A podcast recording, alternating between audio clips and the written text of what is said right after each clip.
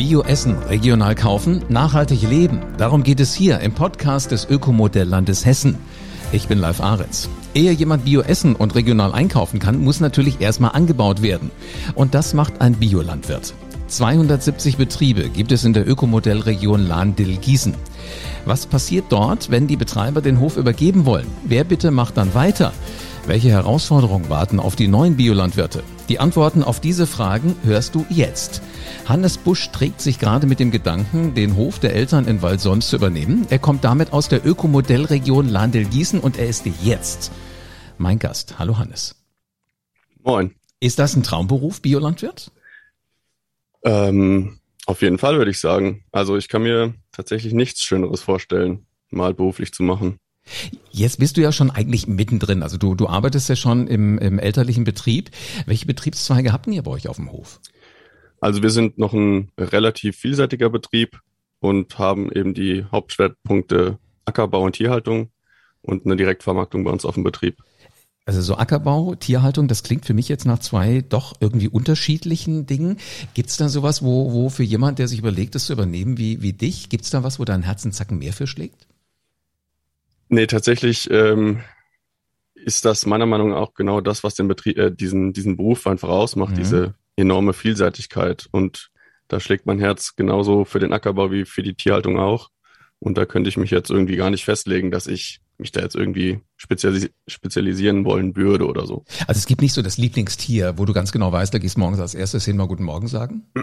Hatte ich früher mit den Kühen, ja. aber das hat sich irgendwie auch gewandelt, weil ich dann auch mehr mit den Schweinen und den Hühnern zu tun hatte und also so das Lieblingstier gibt es irgendwie nicht mehr, sind alle wunderbar. Das ist aber schon witzig. Ne? Wahrscheinlich redest du jetzt über die Kinderzeit, wenn du sagst, du hattest da immer so dein, deine Lieblinge. Ähm, ist das dann eine bestimmte Kuh, wo du, wo du sagst, das ist so genau da, da schwingt irgendwas mit und da habe ich gemerkt, wir gehören zusammen? Ähm, witzigerweise muss man das dann sagen, dass sich das in allen Tiergruppen irgendwie nach wie vor noch habe. Also man hat schon noch so sein Lieblingstier, aber grundsätzlich so jetzt die Lieblingstierart, würde ich sagen, die habe ich jetzt nicht mehr. Aber klar, das Individuum ist dann irgendwie immer noch ja besonders, sage ich mal. Mhm. Und da gibt's dann halt die einen, die dann vielleicht mal eine Kartoffel mehr kriegen oder eine Streicheleinheit mehr. Ist natürlich auch die Frage, ob sie das mitmachen. Jetzt frage ich mich gerade, was geht denn in so einem Tierkopf vor? Wenn Sie wissen oder, oder merken vielleicht, Nachbarin oder Nachbar war heute ein bisschen netter äh, zu Hannes und kriegt dann gleich eine Kartoffel mehr. Äh, hast du da manchmal so das Gefühl, da ist auch so ein Wettbewerb unter den Tieren? Ähm, tatsächlich, was so das Futter angeht, eher weniger. Natürlich haben die alle Lust drauf zu fressen, das ist ja gar keine Frage. Aber gerade diese Streicheleinheiten, da sieht man schon, wenn ich die eine Kuh dann am Kraulen bin, kommt dann, sage ich mal, die Leitkuh von der anderen Seite von der Wiese oder von der anderen Seite vom Stall vorbei und will dann auch die, ähm, sage ich mal, ja, die Krauleinheit ab, abbekommen. Ist auch clever. Du hast ja zwei Hände, kannst ja zwei Kühe streicheln. So ist es, wenn sie sich dann noch vertragen würden in dem Sinne, dass sie beide da ähm, so dicht beieinander stehen würden, dann wäre das eigentlich kein Problem. Ach, verstehe. Also äh, Kühe sind kraulneidisch? Scheint so, ja. Also die, die haben das auf jeden Fall sehr gern. Äh, ist faszinierend, was du so alles, äh, also wie genau du das beobachtest, was da bei euch passiert. Sag mal, Hannes, wann hast du das erste Mal gemerkt, dass dich das Berufsfeld Landwirtschaft äh, richtig interessiert, dass du da äh, einsteigen willst? Oh je, das liegt schon lang zurück. Ich kann mich nur noch dran erinnern, also ich für mich war Landwirtschaft immer der Betrieb oder also der Betrieb sage ich, der Beruf, den ich ausüben wollte. Und ich kann mich noch relativ gut dran erinnern, dass ich in sämtliche Freundschaftsbücher damals in der Grundschule immer den Beruf Landwirtschaft oder Bauer reingeschrieben habe. Und wie haben die anderen darauf reagiert? Also wenn wir gerade so Freundschaftsbücher, das ist ja was, da hast du ja eigentlich vielschichtig alles drin. Traumberuf wahrscheinlich Astronaut, Pilot, äh, Polizist, Feuerwehrmann, sowas. Tatsächlich würde ich sagen, dass das so in Grundschulzeit äh, war das irgendwie noch cool. Ich meine, da waren wir dann auch öfter mal irgendwie im Kindergarten oder auch dann in der Grundschule eben bei uns auf dem Hof. Und da haben so meine, meine Freunde dann ähm, das auch extrem gefeiert oder beziehungsweise fanden das auch total spannend. Ich würde dann sagen, gut, da hat man dann keine Freundschaftsbücher mehr gefühlt, geführt, aber je mehr man dann so ins Teenageralter kam, desto, ja, ähm, desto anders waren dann die Berufswünsche und der, der Berufswunsch der anderen was den, den äh, Beruf Bauer angeht, der war dann eher weniger vorhanden. Aber es ist witzig, ich finde das toll, dass du sagst, das war schon ganz, ganz früh eigentlich bei dir drin und du, du bist wirklich dabei geblieben. Oder gab es irgendwann mal, was du da auch gedacht hast, äh, Feuerwehrmann ist auch nicht schlecht? Äh, natürlich hat man in irgendeinem Alter immer dann irgendwie mal darüber nachgedacht, dass man ja Fußballstar werden könnte, aber das hat man ja dann irgendwann relativ schnell auch abgelegt, dass das eher weniger Realität werden wird. Und also ich muss sagen, ich wollte eigentlich schon immer Bauer werden. Äh, Gibt es da was, wo du sagst, das ist was, was ich besonders gerne mache und was anderes vielleicht, also da könnte ich drauf verzichten? Ähm, tatsächlich muss ich sagen, also jetzt bei uns auf dem Hof ist es schon so, dass ich, dass man irgendwie alles tatsächlich ähm, in einem gewissen Umfang beziehungsweise auch zu einer bestimmten Zeit eigentlich immer gerne macht. Also egal, sei das jetzt die Ackerarbeit oder irgendwie mit den Tieren arbeiten, ähm, solange das jetzt nicht irgendwie wochenlang die gleiche Arbeit ist, ähm, macht das irgendwie alles einfach mega viel Spaß. Ähm, klassischerweise könnte man vielleicht sagen, hm, was weniger beliebt ist, ist auch bei mir so, dass ja dann halt im Büro sitzen, aber da muss man halt auch sagen, dass da eben auch das Geld verdient wird, beziehungsweise dass man da eben auch äh, sehen muss, dass man da hinterher bleibt, damit man eben ja sämtliche Dokumentation und so weiter erfüllt. Na klar, irgendwie ähm, die Finanzämter wollen ja auch wissen, wie viel haben die Kühe der Milch gegeben und was habt ihr damit verdient, all solche Dinge. Klar, äh, um ehrlich zu sein, ich habe noch keinen getroffen, egal in welchem Berufsfeld, der das gerne macht, äh, was du gerade gesagt hast. Also man macht den Job gerne, aber das andere ist dann halt so, so die Pflicht. Ähm, sag mal, Hannes, ich höre immer mal, dass äh, Menschen, die den Beruf anstreben, den du jetzt auch schon machst eigentlich und dann vielleicht auch noch intensiver machen wirst, dass da auch immer mal so Beschimpfungen gibt. Äh, spürst du das auch selber? Wie, wie ist da so deine Betroffenheit? Ähm, also tatsächlich muss ich sagen, dass ich das bei uns jetzt in der Gegend oder auch gerade im Dorf beziehungsweise bei uns auf dem Betrieb eher weniger erlebe. Es ist schon mal vorgekommen, dass man irgendwie voller Euphorie abends um elf dann doch noch irgendwie mit dem Grubber unterwegs war und dann auch immer schon mal gedacht hat, ja, so an den Häusern ist vielleicht jetzt um die Uhrzeit auch nicht mehr so cool. Da kam schon mal jemand raus und hat gesagt, ja, es wäre doch cool, wenn, keine Ahnung, kleine Kinder, die wollen schlafen, kann ich auch alles verstehen. Also das sind so die, die gröbsten Sachen, die ich persönlich jetzt erlebt habe. Äh, ich habe aber auch schon von Berufskolleginnen und Kollegen mitbekommen, dass es da ganz ja, andere Kommunikationsweisen, nenne ich es jetzt mal, gibt zwischen der Gesellschaft und eben der mhm. Bauernschaft. Aber da muss ich eben für uns sagen, da ist für mich einfach ganz wichtig, dass man jetzt gerade, wenn man im Feld unterwegs ist, irgendwie aufeinander Rücksicht nimmt, dass man dann mit dem Schlepper langsam an den Leuten vorbeifährt oder halt auch einfach Platz macht und dann reagieren, reagiert eben der, der oder die gegenüber auch entsprechend und man grüßt sich und äh, dann erfährt man auch so eine Art Wertschätzung. Und genau das Gleiche erlebe ich tagtäglich, wenn wir den Hofladen aufhaben oder wenn Leute dann irgendwie mit ihren kleinen Kindern unsere Tiere anschauen, dass da schon eigentlich eine Wertschätzung da ist. Also ich persönlich kann da ähm, oder habe da jetzt glücklicherweise noch nicht so viele negative Erfahrungen gemacht. Also, also wenn du mal so allgemein beobachtest, wie ist denn so die Wertschätzung für, für Landwirtschaft in der Gesellschaft? Ähm, also man erlebt es ja jetzt auch gerade wieder, ähm, dass ja, es von der Gesellschaft würde ich jetzt mal einfach sagen, dass relativ viel gefordert wird, ge gefordert wird, auch den Landwirten abverlangt wird, mhm. wo ja irgendwie jahrelang darauf ähm, ausgerichtet wurde, viel und kostengünstig zu produzieren. Und dieser Umschwung, der findet ja gerade statt, dass irgendwie nachhaltiger produziert werden soll. Und da finde ich es eben ganz wichtig, dass die Gesellschaft auf der einen Seite zu Recht fordert. Und da gehe ich in vielen Punkten auch mit. Und deswegen ist unser Betrieb ja auch so aufgestellt, wie er ist.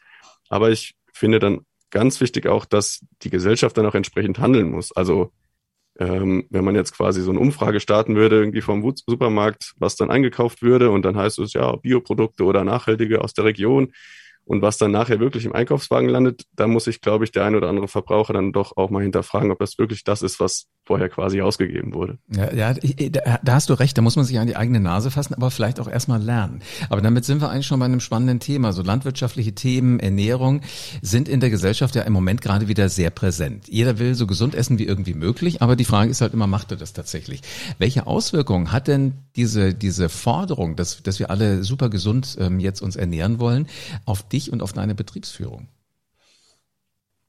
Mm, also man versucht natürlich schon solchen Trends irgendwie oder solche Trends mitzunehmen und ähm, ja, gerade was dann irgendwie so die Tierhaltung angeht oder auch die Ernährungsweisen versucht man dann halt entsprechend zu reagieren. Also ähm, ich versuche jetzt seit ein paar Jahren eben eine pflanzliche Eiweißkomponente als Ersatzprodukt für tierisches Eiweiß einzubauen, zum Beispiel die, die Linse, die wir jetzt seit äh, vier Jahren hier kultivieren, aber auch solche Themen, wenn es dann eben um Tierwohl geht, dass man die Tiere auf die Weide schickt, also sämtliche Tierarten, selbst die Schweine werden bei uns eben im Freiland gehalten. Ähm, aber auch das Thema Schlachtung ist bei uns ein Thema, was ja unweigerlich einfach mit der Tierhaltung in Verbindung steht. Und da versuchen wir momentan eben eine Lösung zu finden, dass das eben möglichst ja, stressarm irgendwie für die Tiere ablaufen kann. Wenn du jetzt mal so die, äh, die Chancen abwägst für deinen Betrieb, wo siehst du die größten Chancen für dich? Ähm, ja, tatsächlich muss ich sagen, dass ähm, die Direktvermarktung, auch wenn die mit einem sehr hohen Arbeitsaufwand verbunden ist, auch den man von außen oftmals gar nicht sieht, aber jeder Ladentag muss entsprechend vorbereitet werden und wenn der Laden dann zu ist, müssen muss das Gemüse wieder ins Kühlhaus gepackt werden und so weiter und die ganze vorhin eben schon mal angesprochene Bürokratie dahinter, das ist halt alles nicht zu vernachlässigen. Also, aber ich denke, dass die Direktvermarktung für mich oder für uns als Betrieb ähm, essentiell ist und auch äh, ja, forciert werden muss. Also wir können hier zum Beispiel in unserem Standort, können wir jetzt nicht mit Ackerbau-Gunststandorten wie jetzt beispielsweise in der Wetterau oder in irgendwelchen Börderegionen in Deutschland mithalten. Dafür haben wir einfach nicht die, das Ertragspotenzial, sage ich mal. Und deswegen müssen wir halt gucken, dass wir das, was wir produzieren, eben im besten Fall direkt an den Verbraucher abgeben, um eben mit einer entsprechenden Kommunikation die Wertschöpfung und auch die, ja, sage ich mal, die, das, was wir vielleicht mehr leisten ähm, oder ja, wie soll ich sagen, also gerade was die Tierhaltung angeht, ähm, dass wir das eben auch finanziell, muss man halt auch sagen, vergütet kriegen. Mhm. Gibt es da Menschen, mit denen du intensiv zusammenarbeitest? Also gibt es da Kooperation? Ähm, ja, natürlich arbeitet man mit dem einen oder anderen landwirtschaftlichen Betrieb auch hier in der Gegend zusammen, das ist klar. Und ähm, aber jetzt sind wir beispielsweise auch mit der Ökomodellregion Landel-Gießen eben in ähm, Zusammenarbeit, wo es eben zum Beispiel über die über die Vermarktung oder die Etablierung von Bioprodukten eben in beispielsweise Großküchen oder auch in Schulen oder Kitas geht. Und da arbeiten wir jetzt gerade zum Beispiel mit diesen, ja, mit den, mit den Linsen dran, dass die in den Kantinen landen könnten. Da sind wir jetzt gerade noch in so einer Ausprobierphase, aber auch äh, erhalten wir gerade Unterstützung von der Ökomodellregion, wenn es um Thema ähm, ja, mobile Schlachtung geht, sage ich jetzt mal. Das ist ein spannendes Stichwort. Dafür habe ich nämlich schon mal von gehört, weil ich äh, bereite mich ja immer so ein bisschen vor auf diese Podcasts. Was steckt da dahinter? Hinter mobiler Schlachtung? Und was für eine Chance äh, birgt das für dich als Landwirt? Also derzeit läuft das eben so ab, dass ähm, die Tiere noch lebend zu den äh, Schlachtstätten transportiert werden müssen. Das ist bei uns genauso. Also wir müssen dann die Tiere, die zwei Jahre lang glücklichst auf der Weide unterwegs waren, müssen wir dann das erste Mal auf dem Anhänger, wenn wir das dann verladen haben, einzeln neben anbinden. Und das ist für das Tier natürlich mega un ungewohnt. Und dann ähm, fahren wir das, für uns ist das jetzt relativ nahegelegen, fahren wir eine halbe Stunde mit dem Tier zu einer Schlachtstätte und zerlegt wird das Tier eben in einer Metzgerei drei Orte weiter von hier. Mit dem, mhm. mit diesem Metzger arbeiten wir auch schon lang zusammen. Und jetzt ist die Idee hinter einer mobilen Schlachtung eben, dass das Tier bereits auf dem Haltungsbetrieb und im besten Fall eben im Herdenverband ähm, ja, betäubt werden kann und dann auch vor Ort ausblutet, um dann eben quasi als, ja, als quasi, wie soll ich sagen, also als nicht mehr lebendes Tier, sondern eben, ja, was dann eben keinen Stress mehr äh, während dem Transport äh, erlebt, dann eben zu einer weiterverarbeitenden ähm, ja, äh, Städte eben verbracht wird. Ich finde das spannend. Also ich, ich dachte immer, dass ihr das, was ihr macht, ist halt so, wie es ist. Aber ich finde das klasse, dass es da immer noch wieder auch Wege gibt, dass man Dinge besser machen kann, dass man sie anders machen kann, dass man über neue Sachen da mal nachdenkt. Jetzt äh, könnte ich mir vorstellen, dass ihr bestimmt spannende Gespräche so führt bei euch auf dem Hof, weil deine Eltern sind ja noch da und jetzt bist du da. Wie verläuft denn eine Einigung oder, oder gibt es eine Abgrenzung, dass es heißt, äh, Hannes macht das eine und äh, deine Eltern machen das andere? Also ganz so strikt ist es nicht. Ähm, natürlich, also sagt man ja auch so ähm, umgangssprachlich, sage ich mal, dass eben so eine so eine äh, Hofübernahme oder der die Zeit, während die die Menschen, die den Betrieb dann irgendwann verlassen werden, Mhm. beziehungsweise die alten Teiler, wenn die noch auf dem Hof sind mit ihrer langjährigen Erfahrung und eben die neuen Menschen, die dann dazukommen auf den Hof mit ihrer Energie und in, mit ihren neuen Ideen, dass das somit die produktivste Zeit eines Betriebes darstellen kann. Und das erlebe ich halt schon hier auch auf dem Betrieb. Also ich habe vom Studium beziehungsweise von der Ausbildung halt die ein oder andere Flausel im Kopf. und ähm, ja, meine Eltern gehen damit eben entsprechend um. Also die unterstützen mich da. Ähm, und man muss sich dann halt schon irgendwie darauf einigen, weil ja eben viele Fehler auch schon gemacht wurde. Das darf man natürlich auch nicht vergessen. Und dann ist es hier und da auch schon sinnvoll, dass man dann auf die äh, ältere Fraktion auf dem Betrieb dann auch mal hört. Das ist ganz klar. Aber grundsätzlich, sage ich mal, ähm, sind wir ja so äh, vielseitig aufgestellt, dass sich dann eigen, so eigene Kompetenzen beziehungsweise eigene Bereiche schnell herauskristallisieren. Also sei es jetzt eben, ähm, was das Interesse, das eigene Interesse angeht, dass man sich da irgendwie ein bisschen mehr reinfuchst oder halt auch die, ja, die Fähigkeiten. Also gerade bei unseren Schweinen, da ist es im Winter, wenn es da ein bisschen nass ist, das ist dann schon eine körperlich anstrengende Arbeit, die zu versorgen. Und ja, da rutscht man dann als junger Mensch mit ein bisschen mehr Energie, vielleicht sage ich jetzt mal, rutscht man da automatisch Mhm. rein und hat dann das zur Aufgabe. Also ich finde es ganz spannend. Es gibt Herausforderungen, aber du nimmst es sportlich. Klingt aber so, als würden deine Eltern das auch sportlich nehmen. Also auch mal, da gibt es wahrscheinlich Gespräche, aber das, was nachher rauskommen muss, ist wichtig. Der Hof muss für die Zukunft fit gemacht sein. Ja, genau so ist es. Also äh, es findet, wir ähm, machen eigentlich so einmal in der Woche eine, eine, eine Besprechung, wo dann irgendwie geklärt wird, was über die Woche laufen soll, Mhm. mit einer groben Zuteilung. Aber genauso das Grobe und Ganze findet ja ständig in, in einem Austausch statt. Also wie sich der Betrieb weiterentwickelt oder wo Schwerpunkte gesetzt werden, das ist ja Dauerthema, würde ich sagen. Hm. Sag mal, Hannes, wie schätzt du die Situation ein? Auf der einen Seite gibt's interessierte junge LandwirtInnen, die die Landwirtschaft machen wollen, aber die jetzt nicht wie du in einen äh, landwirtschaftlichen Betrieb reingeboren worden sind. Auf der anderen Seite sieht man ja das Höfesterben in der Landwirtschaft, weil der Nachwuchs fehlt. Ähm, welche Alternativen gibt's denn da zu einer familiären Hofübergabe wie bei euch? Ähm, ja, wäre dann klassischerweise die außerfamiliäre Hofübernahme oder Übergabe.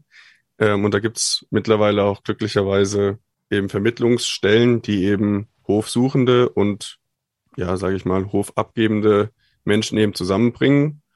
Und äh, da muss dann ja geschaut werden, ob die, die Chemie passt oder ob man sich das vorstellen kann. Muss dann im, be im besten Fall auch mit einer intensiven Beratung eben gucken, ob das laufen kann. Noch eine Alternative wäre eben, und was ich mir auch sehr gut vorstellen könnte, eben, dass, sage ich mal, muss jetzt nicht unbedingt sein, aber dass man eben so eine Hofgemeinschaft aufbaut, wo viele verschiedene Menschen in verschiedenen Bereichen auf einem Betrieb arbeiten und das eben nicht auf einzelne Schultern verteilt werden muss, auf einzelne wenige, sondern eben mit einer Hofgemeinschaft mit fünf, sechs, sieben Familien. Das wäre natürlich irgendwie so ein Traum, wo dann halt auch wirklich die komplette Wertschöpfung mit Verarbeitung auf dem Hof bleiben kann. Mal, ich erinnere mich noch zurück. Natürlich habe ich auch mal mit meinen Eltern früher Ferien auf dem Bauernhof gemacht. Und wahrscheinlich viele Bilder aus der Zeit sind bei mir immer noch im Kopf. Wie hatten sich der Beruf seitdem geändert? Also ich bin nicht mehr 20. Gibt es da so Sachen, die sich Ja. einfach verändert haben im Laufe jetzt, ich sag mal, der letzten 10, 20, 30 Jahre? Also ich würde mal sagen, dass das auch in der Landwirtschaft alles äh, größer, weiter, schneller wird, was ich auch so ein bisschen bedauere, muss ich tatsächlich sagen. Ähm, und obwohl ja früher doch sehr viel mehr körperliche Arbeit auf den Betrieben anstand, habe ich immer irgendwie im Kopf, also ich persönlich jetzt nicht mehr, aber man sieht es auf Bildern oder kriegt es von den Großeltern erzählt, dass früher einfach immer noch viel mehr Zeit war, um irgendwie gesellig zusammenzusitzen und nach getaner Arbeit dann irgendwie noch ähm, gesellig zu speisen und zu trinken und halt einfach auch die Arbeit irgendwie zu besprechen oder Revue passieren zu lassen. Und das Mhm. ist irgendwie was, was ich halt viel feststelle, dass ja von, von, von einer arbeitsintensiven Zeit direkt zur nächsten gehastet wird. Und das finde ich ein bisschen, tatsächlich ein bisschen schade. Und ich finde, das müsste irgendwie auch gerade in, in unserem Berufsfeld wieder ein bisschen mehr äh, berücksichtigt werden, dass man ja irgendwie, ja, doch ja auch sehr erfüllend arbeitet. Und das muss man irgendwie hier und da auch wi- wieder würdigen, dass man sich irgendwie dann doch nach der Kartoffelernte dann mal mit den Leuten, die alle mitgeholfen haben, dann irgendwie ums Kartoffelfeuer umsetzt und dann, ja, das, das Emotionale auch wieder Mhm. so ein bisschen Mhm. mehr reinbringt. Also Und letzten ein Endes, ganz, Entschuldigung, also, ein ganz großer Punkt ist noch die Spezialisierung einfach. Also viele Betriebe fokussieren sich eben auf einen Betriebszweig, den sie dann in Perfektion ausführen. Aber so meiner Meinung nach so der wirkliche Kreislaufgedanke in der Landwirtschaft kommt da ein bisschen zu kurz. Mhm. Letzten Endes muss halt immer Work-Life-Balance auch mit dazukommen. Ne? Also man, man hart arbeiten, aber dann hat auch mal wieder tief einatmen und das Ganze so ein bisschen genießen. Hannes, ähm, gibt es drei Worte, mit denen du deine Arbeit beschreiben kannst? Also ich kann da ja nur für mich sprechen. Ähm, deswegen würde ich sagen, auf der einen Seite ist die Arbeit einnehmend. Das ist ja genau das, was du meintest mit Work-Life-Balance muss irgendwie aufrechterhalten werden. Mhm. Und das ist nicht immer so leicht. Ähm, aber gerade bei uns auf dem Betrieb ist eben die Arbeit extrem vielseitig, was mega viel Spaß macht. Und letzten Endes ist die Arbeit für mich zumindest äh, sehr erfüllend. Also ich kann am Abend auf ein Tageswerk zurück blicken, mit dem ich im besten Fall zufrieden bin, aber zumindest gesehen habe, was ich gemacht habe. Und das ist das Schöne, weil so viel digitale Sachen kann man nicht anfassen und dann fehlt irgendwas. Gibt es was, was du dir von den ganzen Normalos da draußen, die nichts mit Landwirtschaft zu tun haben, wünscht? Auch da habe ich oder haben wir ja eben schon besprochen, mhm. dass ich da tatsächlich jetzt noch nicht so viele kritische Töne mir persönlich gegenübergebracht wurden. Aber mir wäre einfach wichtig, dass äh, bei allen zurechtgestellten Forderungen eben, und das habe ich ja eben auch schon mal gesagt, ja, dass ich da eben auch selbst immer mal hinterfragt wird, ob ich auch wirklich alles dafür tue, ja, damit ich das, was ich einfordere, auch unterstütze, sage ich mal. Und sei es irgendwie über das Kaufverhalten von Produkten in regionaler oder Bioqualität. Ich wünsche dir ganz, ganz viele Menschen, die genau auf das Lust haben und die demnächst vorbeikommen und bei euch einkaufen. Herzlichen Dank. Hannes Busch trägt sich mit dem Gedanken, den Hof von Mama und Papa zu übernehmen. Das ist der Hof in Wald-Solms. Und äh, das klingt nach einem spannenden Konzept. Also, äh, es gibt auch in der Landwirtschaft Trends. Also zum Beispiel die Linse jetzt, zum Beispiel bei Hannes. Seit vier Jahren wird die kultiviert und er guckt mal, was er daraus machen kann. Dann eventuell mal was ganz anders machen im Bereich der Schlachtung, weil das ist ja in der Landwirtschaft nun mal auch gang und gäbe. Statt die Tiere zum Metzger zu bringen, ist die Idee, das eventuell vor Ort mobil zu machen. Die Schlachtung auf dem Hof. Also viele spannende Dinge. Dinge. Und ich wette, darüber kann Hannes noch viel mehr erzählen.